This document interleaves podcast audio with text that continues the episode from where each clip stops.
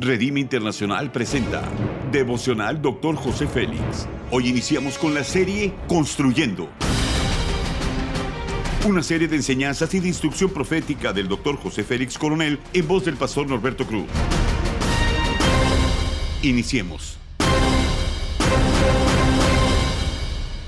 Capítulo 7, Finanzas con Sabiduría, tema como Dios manda. Salmo 65, 11 dice, llega el año a su fin y está lleno de bendiciones. Por donde quiera que pasas, dejan gran abundancia. Las promesas de Dios es que tengas paz y que te sacies con lo mejor del trigo. Pondrá gente que te bendecirá y a quienes bendecirás. Los principios son los siguientes. Dios mismo quiere que como sus hijos vivamos plena y reposadamente.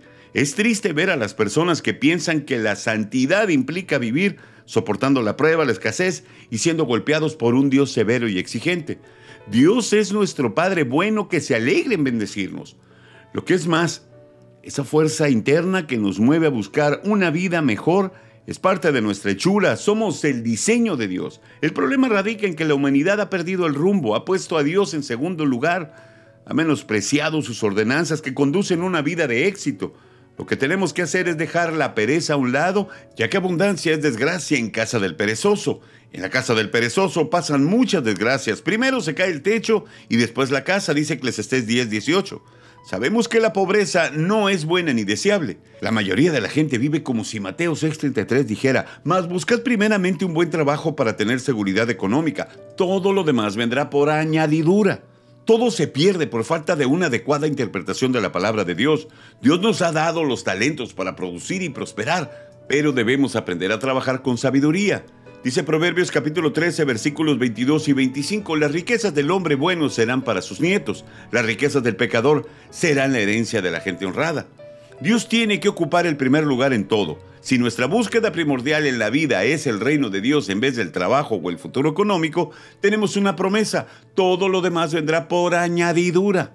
La palabra nos insiste que es necesario apartarnos de la necedad y de la indisciplina. El consejo del Señor es sabiduría. Si aceptas que se te corrija, recibirás grandes honores, dice Proverbios capítulo 13, versículos 18 y 19. La aplicación es la siguiente. Dios quiere nuestro bienestar y que lo logres de la forma correcta. Es entendible que el amor al dinero es pecado y conduce a la destrucción. Por eso nuestra intención debe de ser correcta, no tener para atesorar, sino para compartir. Hay que corregir nuestra actitud ante el dinero. Haz conmigo esta declaración de fe. Aprenderé a vivir feliz con lo que tengo. Me esforzaré por tener una mejor calidad de vida. Amén. Ora conmigo. Padre amado, haz tu voluntad en mi vida, en mis finanzas. No quiero hacerlo a mi manera. Sé que en mis fuerzas no lograré alcanzar mi destino. Fortaléceme para ser obediente a tus principios, para tener éxito en todo lo que emprenda. Amén.